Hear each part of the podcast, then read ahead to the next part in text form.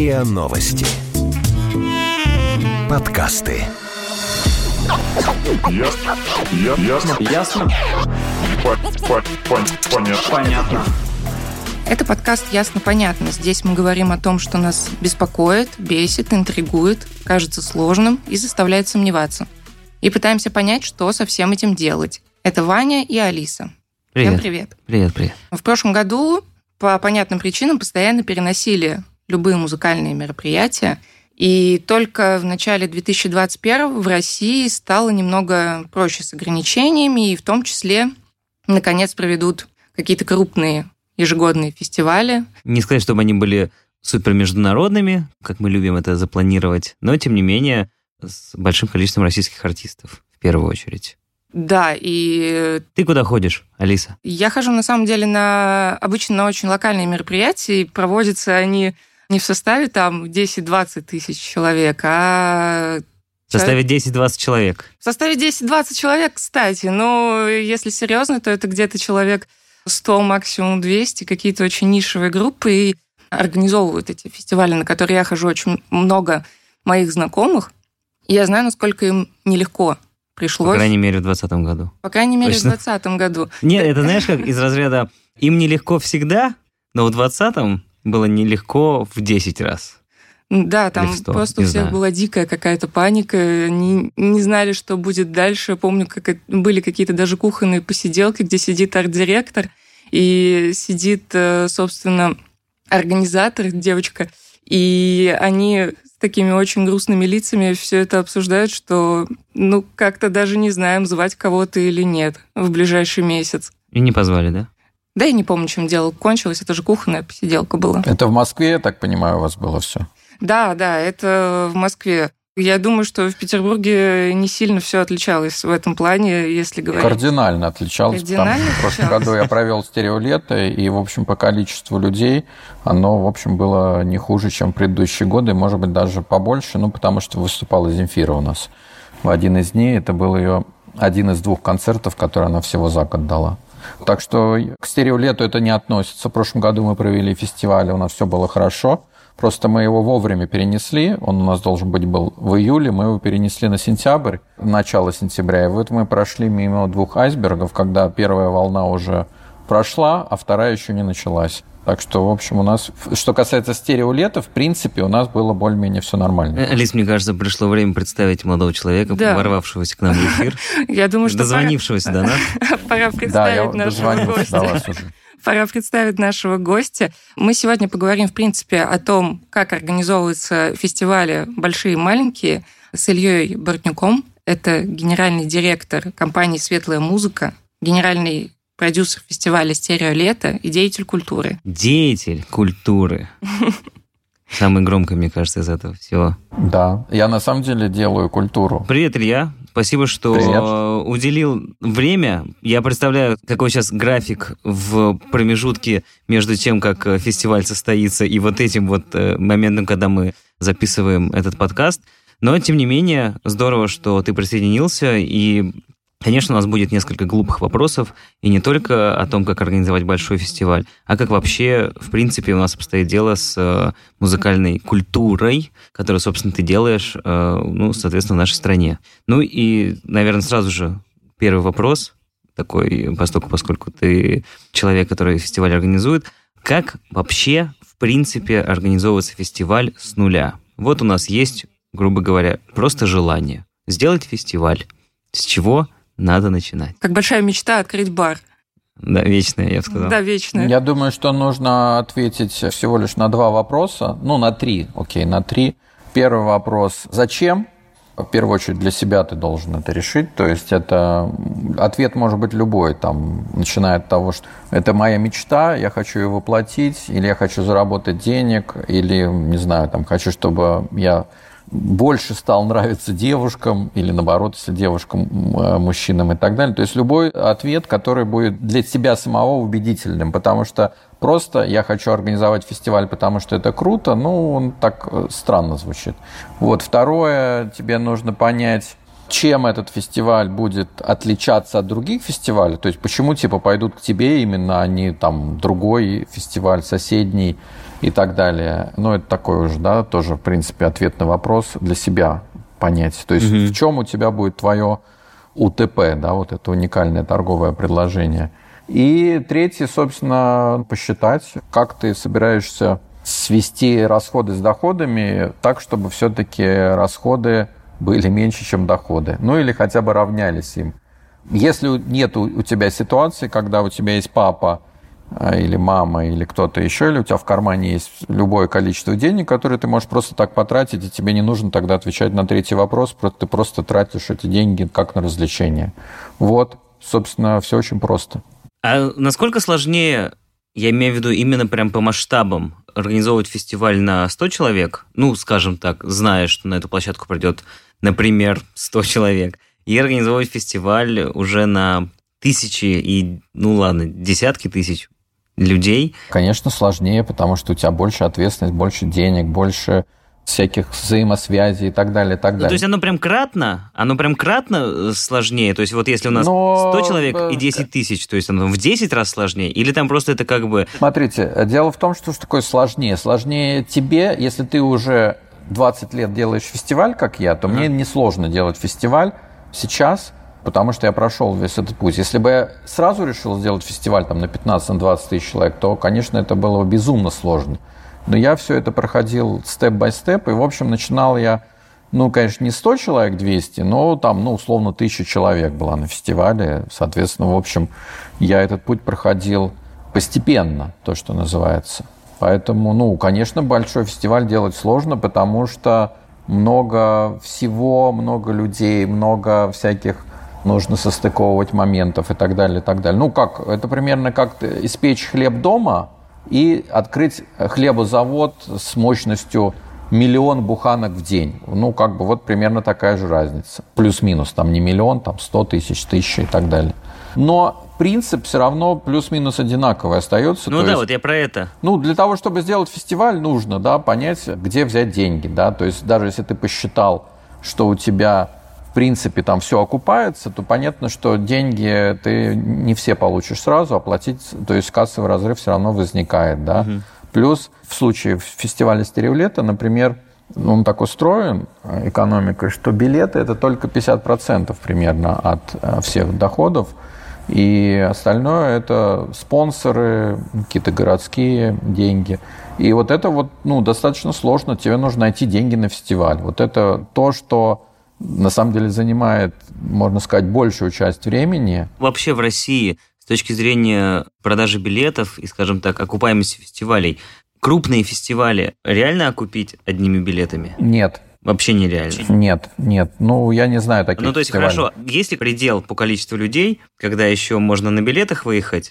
или, или вообще такого нет? Здесь надо смотреть конкретно бюджет. Я же не могу как бы говорить про... Где-то, наверное, может быть, и можно. Может быть, там кто-то дал бесплатно там какую-нибудь студию, или там сад какой-то, uh-huh. кто-то дал аппаратуру, и музыканты играют бесплатно. Тогда, в общем, может, вообще ты все деньги можешь себе забрать. Я не знаю. То есть это uh-huh. все зависит от э, конкретных условий, от конкретного бюджета и так далее. Но вообще, я не знаю в Питере ни одного фестиваля, который бы проходил экономически нормально только с помощью билетов. Концерты, да, такие проходят, а фестивали я не слышал такого. А локация, кстати, всегда это случайный выбор, то есть э, что подошло или какие-то другие факторы играют. То есть, например, у того же, у того же самого московского пикника Фиша это постоянно Коломенская.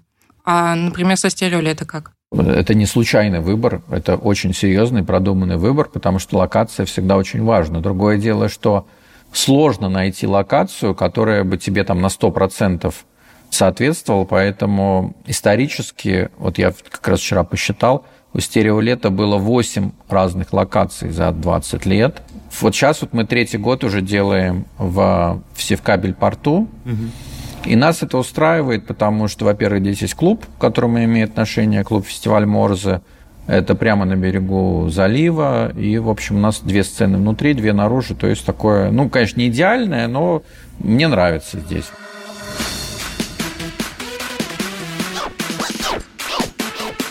Ясно? Понятно. Илья, ну вернемся к той теме, собственно, с которой начали.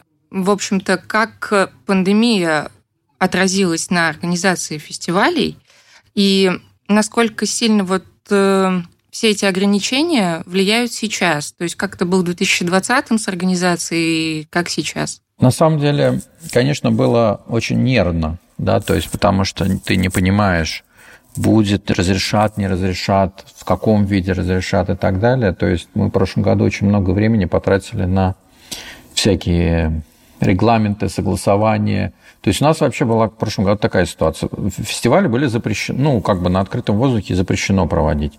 Но при этом была такая оговорка, если иное не предусмотрено Роспотребнадзором. И вот мы, ну, там, в течение месяца общались с этим с этой замечательной организацией, угу. там, исправляя какие-то пункты, которые... То есть мы, ну, в общем, были готовы согласовать с, с учетом всех их требований и так далее, и так далее, но где-то за две недели, примерно, ну, за три недели до, до фестиваля вышла там новая редакция вот этого нашего 121-го постановления, где, в общем, были разрешены как раз мероприятия на открытом воздухе, ну, естественно, с соблюдением определенных там мер и так далее. То есть мы облегченно вздохнули и, ну, просто стали делать совершенно законно, не согласовывая это в каком-то специальном виде с Роспотребнадзором, который, кстати, через месяц после того, как фестиваль прошел, прислал таки нам согласование.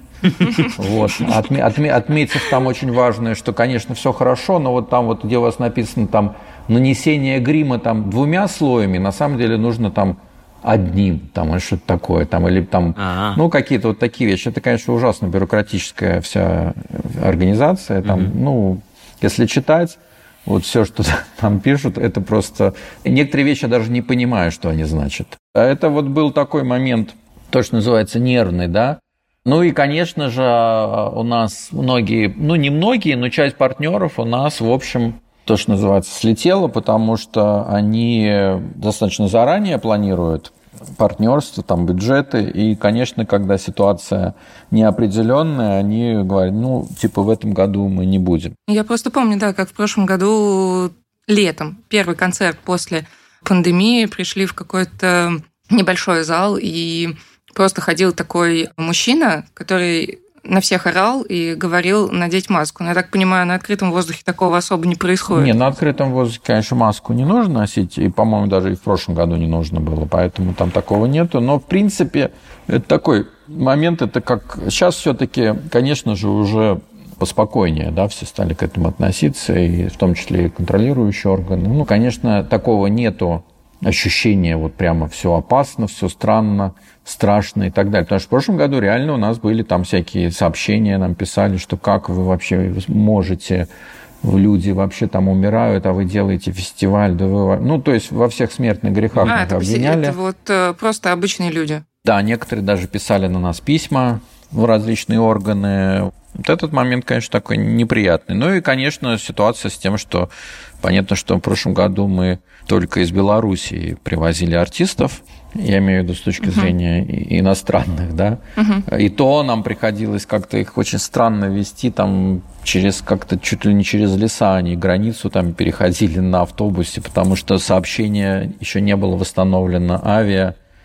И в этом году у нас конечно, будут несколько иностранных артистов, и вот мы сейчас уже последний там проходим этап, визовый. То есть сейчас есть такая возможность, что иностранные артисты приезжают, потому да, что конечно. когда мы в 2020 году э, началась вот эта вот повальная отмена и переносы концертов, на год вперед сразу такой думаешь, ну, там, что будет через год? И вот через год вроде бы все нормально, а все равно все иностранные артисты, просто смотришь концерт, перенос на 22 перенос на 22 а, и... Я объясняю, почему. Дело в том, что иностранные артисты теоретически, вот сейчас может любой приехать иностранец сюда, но для этого нужно получить визу, а визовая вот эта вся инфраструктура, она еще не работает, да, так, как нужно. Плюс сами приглашения тоже выдаются достаточно сложно. Но э, причина основная, особенно касающаяся больших групп, типа там метронами там, и так далее, mm-hmm. что, конечно, они очень заранее планируют все свои туры, и им нужно знать там за полгода минимум. И, конечно, полгода назад ситуация была такая совершенно неопределенные. В Англии вообще все было закрыто, поэтому они, конечно, перенесли все свои туры на будущий год. А как, э, вот если мы говорим все-таки в отрыве от нашей не самой приятной реальности, в принципе, составляется лайнап? Он же, это же всегда такая, ну, хорошо, плюс-минус там артисты-то у нас, э, которые популярны и не очень, они плюс-минус понятны, но все равно, есть ли какая-то э, супер, э, там, не знаю, секрет золотого лайнапа или что-нибудь такое? Нету. Ну, как сказать, он есть, если ты просто, например, опять же, ну, это, знаешь, такой есть идеальный лайнап. Вот ты пишешь там, кого бы я хотел в идеале, но такое себе может позволить, и то не всегда. Только два фестиваля, наверное, ну, три, может быть, в мире. Это там Гластенберри, Примавера Саунд и там, не знаю, Коачелла где-нибудь в Америке, когда угу. вот прямо все артисты понимают, что вот это круто на этих фестивалях, они такие. А все остальные фестивали, они жестко конкурируют, потому что артистов по отношению к количеству фестивалей меньше, но имею в виду таких артистов, которые бы могли бы классно выступить и востребованные артисты. Ну, скажем, фестивалей всегда больше, чем артистов. Mm-hmm.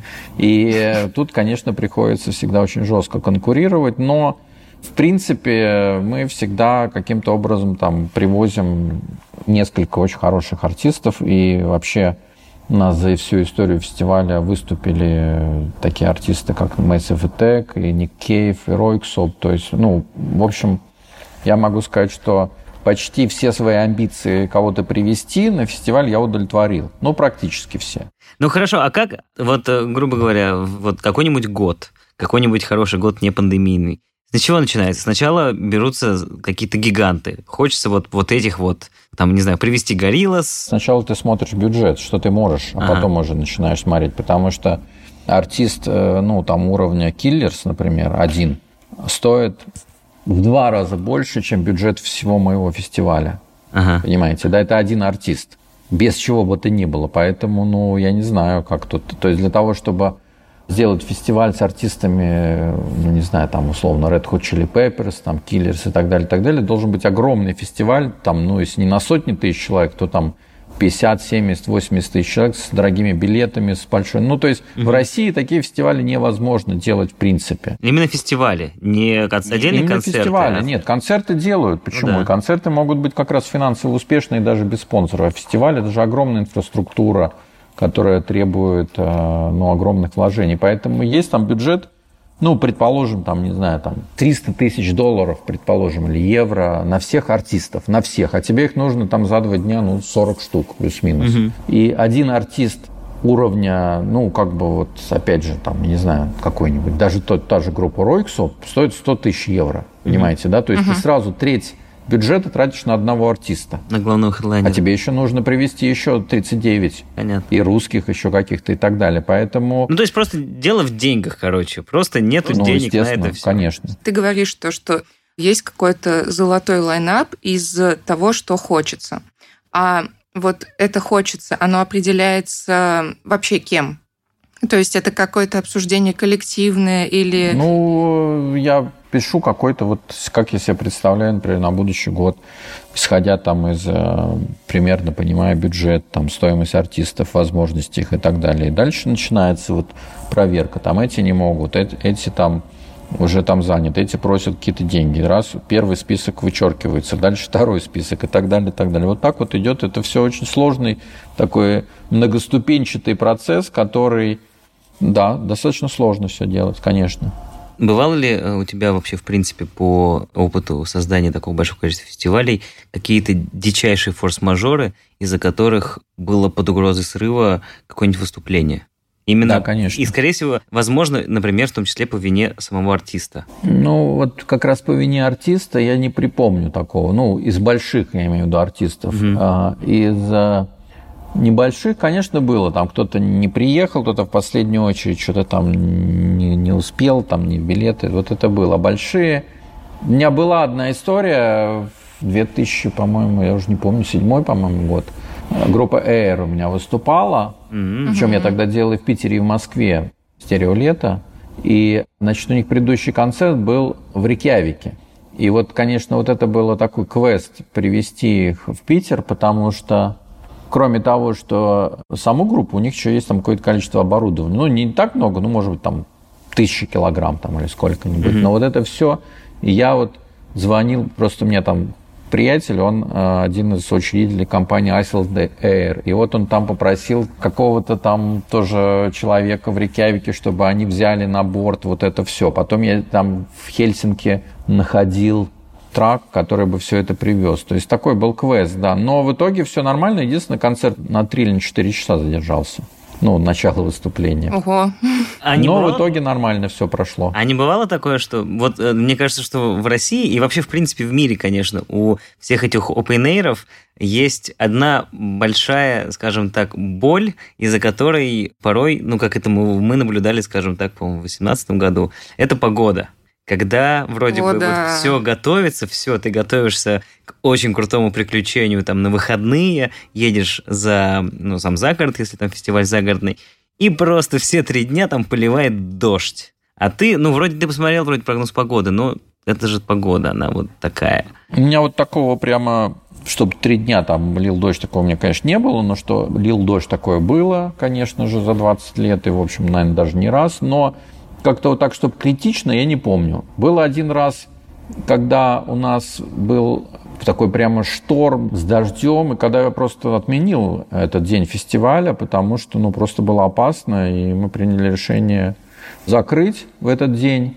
Ну, там несколько групп выступило на маленькой сцене внутри. А хедлайнеры Ройксоп мы перенесли просто в клуб концерт. Вот это был такой случай. Э, Я просто на примере первого приезда Гориллас в Россию, когда, А, собственно, это- это ну да, случайно- я слышал. это ну, на самом деле, да, ну что, Да-да-да. если ты делаешь фестиваль на улице, и у нас не Барселона, хотя на самом деле в Барселоне тоже бывает и дождь, и все, что хочешь, потому что я помню несколько раз, я там ездил несколько раз и на, на Примаверу Саунд, и там еще на какие-то, и, в общем, один или два раза, в общем, прямо такой серьезный дождь был, я помню. То есть не то, что там все время солнце, все время тепло. Вы изначально готовитесь к этому, к тому, что бац, и будет дождина. А значит, надо накрывать все, всю аппаратуру чем-то, нужно Нет, срочно. дело в том, что э, мы специально к этому, ну как, у нас есть всегда три варианта, да, мы рассматриваем. Сильное солнце, яркое, да, то есть, соответственно, какие-то укрытия, вода там и так далее.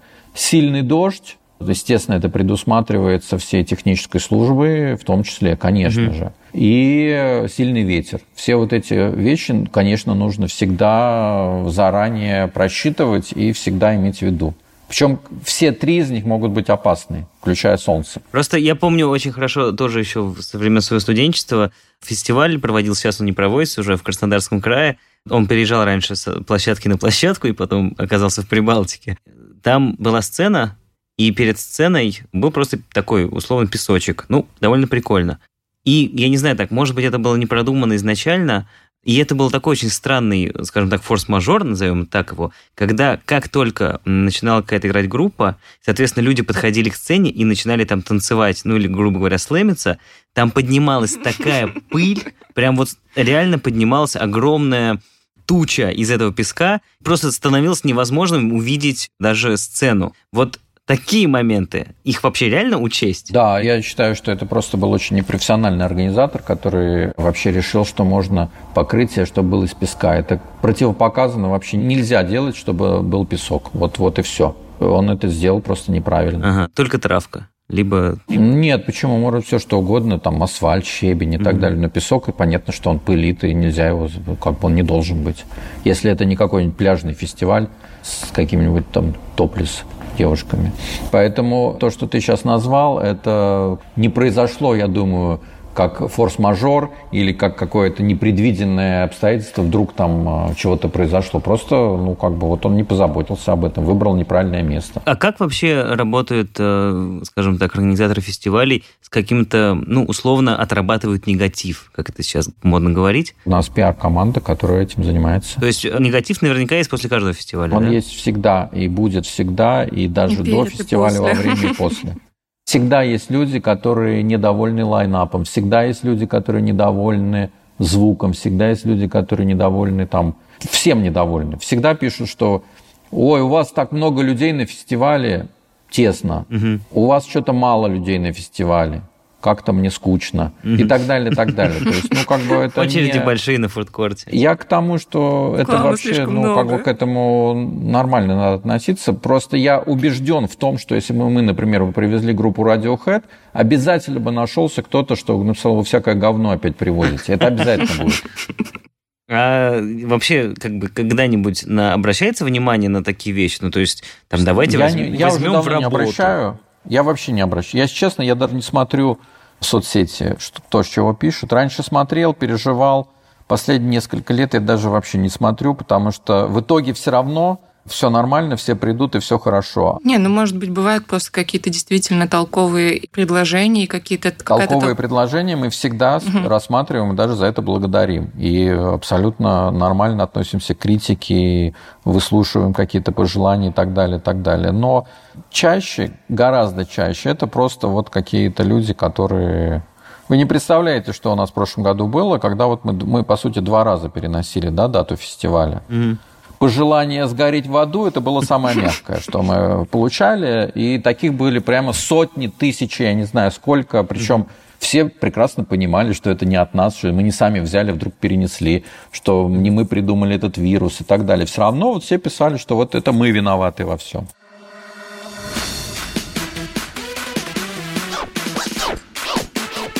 Ясно?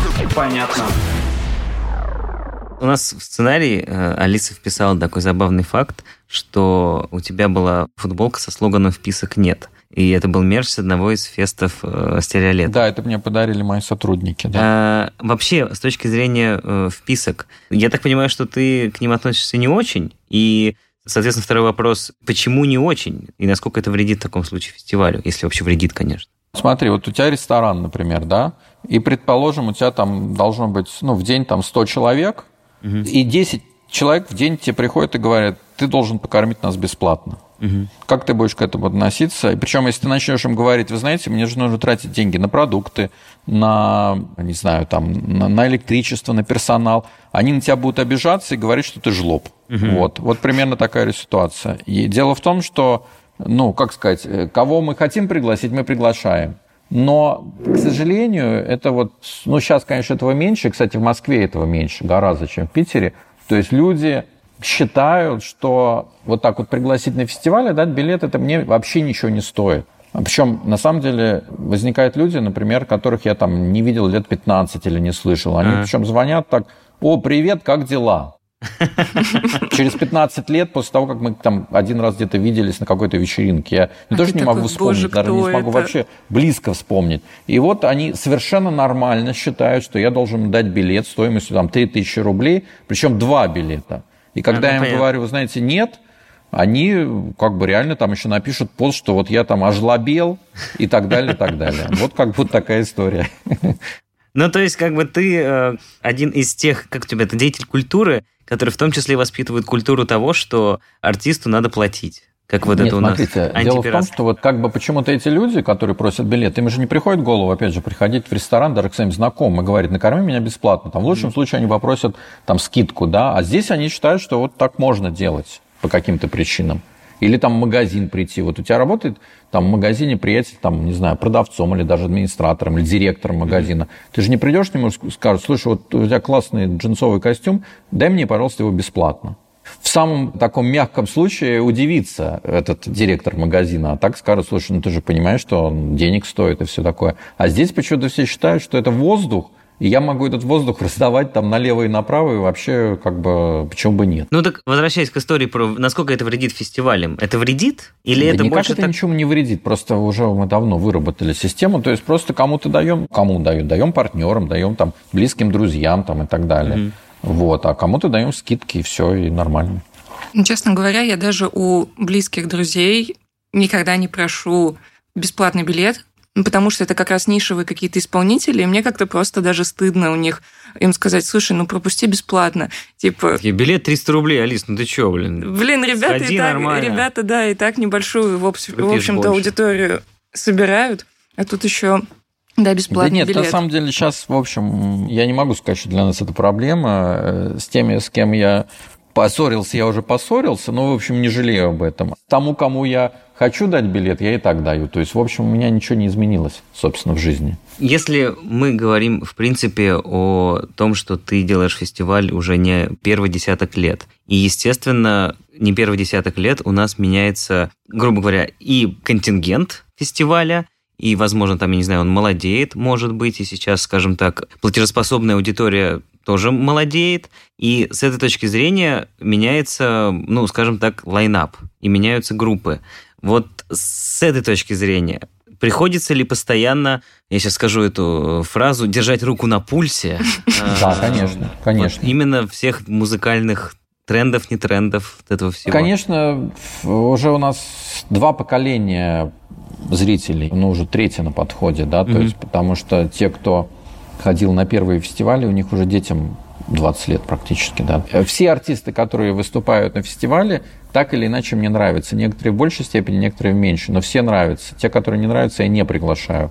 Но понятно, что есть артисты, ну, там, не знаю, условно, Алена Швец, там, да, в прошлом году была угу. у нас, там, или там в этом году там Хмыров, например. Это артисты уже нового поколения совершенно. И так, но при этом они мне симпатичны, я понимаю, что это талантливо, интересно и так далее. Но ты вот узнал про них как? Ну, я все-таки слежу за тем, что происходит, ага. э, там слушаю какие-то тоже подборки, там афиши Дейли. Там. И ты такой, о, вот этот вот товарищ, будет выступать ну, на фестивале? На самом деле, вот так вот прямо что-то такое супер интересное, если что-то происходит или даже просто интересное, ну, этого не так много. И это все сразу становится как-то на слуху. И, в общем, я не могу сказать, что там очень сложно это отслеживать. Но у меня есть еще такая история. У меня есть сцена под названием «Звук вокруг», на mm которой как раз целенаправленно вот там вот э, представляются новые артисты, которые представляются лейблами.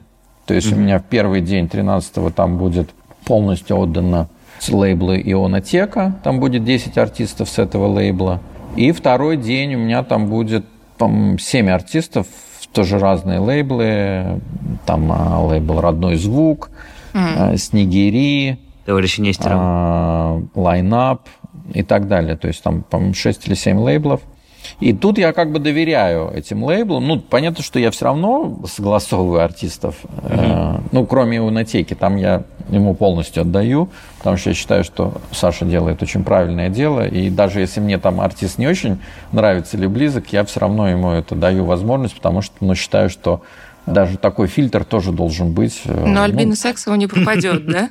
Почему? Попадет, она раз закрывает эту сцену. Ура! Вот. А, но на самом деле я считаю, что даже какой-то такой вариант эксцентричной трэш-музыки тоже вполне себе имеет смысл. И почему бы нет? Бывали ли какие-нибудь артисты, которые именно благодаря твоему фестивалю, того, что ты их заметил, пригласил, и они стали артистом с большим именем, назовем Ну, если честно, я вот прямо не отслеживал благодаря моему фестивалю или каким-то другим усилиям, но, конечно, я стараюсь приглашать. Ну, вот я так вот на вскидку вот у меня выступали, практически первые были выступления в Питере, ну, для большой аудитории уж точно, это вот Муджус, там, Тесла Бой, Антоха МС, Determates, по-моему, тоже. То есть, когда они выступали чуть ли не бесплатно, там, ну или какие-то небольшие деньги. Я думаю, что, наверное, как-то это им помогало. Так что вот прямо фестиваль открыл. Конечно, мы каких-то совершенно новых артистов так открываем. Да? У нас, например, ну вот Кис-Кис выступали три года назад, их вообще особо еще тогда, ну, знали, но не да, сильно. Не Сейчас знаю. они суперзвезды. Но да, одна из таких наших, не знаю, миссий как, как это пафосно бы не звучало, конечно, это новые артисты, причем не только российские, но и иностранные. Ну и по традиции мы, как правило, в конце каждого эпизода ставим какую-то музыку. Здесь как бы грех не воспользоваться таким моментом, и хотели спросить, э, собственно, у тебя. Вот каким бы треком ты бы закончил этот эпизод подкаста? Желательно, если это будет какой-нибудь очень неизвестный еще скажем так, большой аудитории, да, исполнитель, но который тебе заходит на отлично. Его зовут Рассвет, но его зовут Рамазан, на самом деле. Он живет в Москве, ему 19 лет, такой молодой парень. У него проект называется «Рассвет». Ага. И вот он выпустил альбом буквально три дня назад, дебютный. И там, ну, на мой взгляд, он очень талантливый. И мне кажется, у него очень большое будущее. И песню можно поставить «Шторм». Она открывает альбом, собственно. Предлагаю ее поставить. Отлично. У нас в гостях был Илья Бортнюк, деятель культуры, генеральный директор компании «Светлая музыка», генеральный продюсер фестиваля «Стерео лето». Илья, огромное тебе спасибо за разговор. Спасибо, что поделился временем Пожалуйста. и информацией, и артистом. С вами были Ваня и Алиса, и Илья. Всем спасибо, всем пока. Слушайте нас, э, как обычно, в Apple подкастах, Google подкастах. А еще у нас есть классный плейлист во ВКонтакте в группе РИА Новости подкасты, куда мы выкладываем, собственно, ту музыку, которая у нас играет в э, наших эпизодах. Так что заходите, слушайте. Заходите на фестивали, ребята, что сказать. Все, всем спасибо. Все, лето наступило. Да. Всем пока. Всего доброго. Я бегу к тебе, я бегу к тебе по крышам Я уже охрип, но ты меня не слышишь. Мое сердце на куски разорвало время. Я разбитое стекло, но был когда-то целым. Не касайся моих губ, и это форма яда. Твой последний поцелуй, нет, прошу, не надо. Человек так любит слух и боится тела. Я убил твою любовь, ты этого хотела Иу-э, э, иу-э.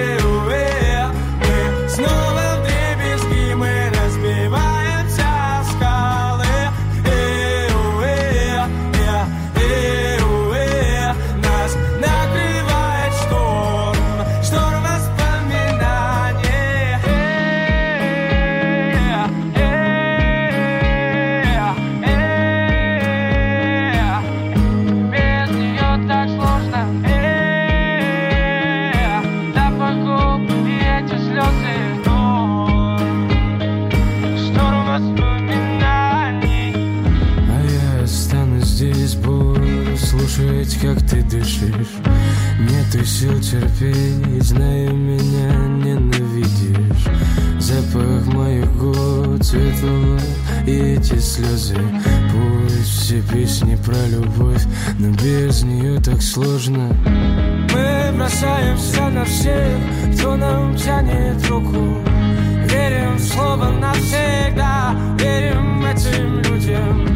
Кажется, это любовь, и она навеки. Но разбиты руки в кровь, ошибка в человеке. Эу-э,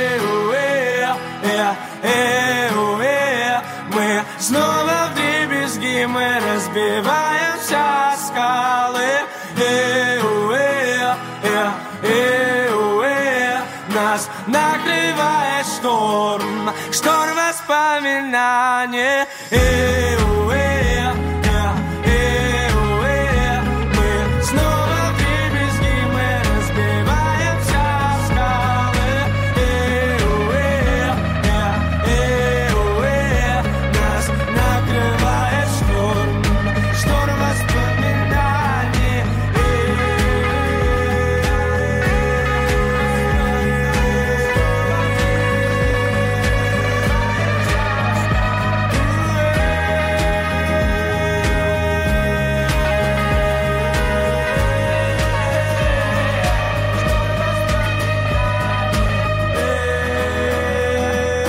Подписывайтесь на подкаст на сайте ria.ru в приложениях подкаст с Web Store и Google Play. Комментируйте и делитесь с друзьями.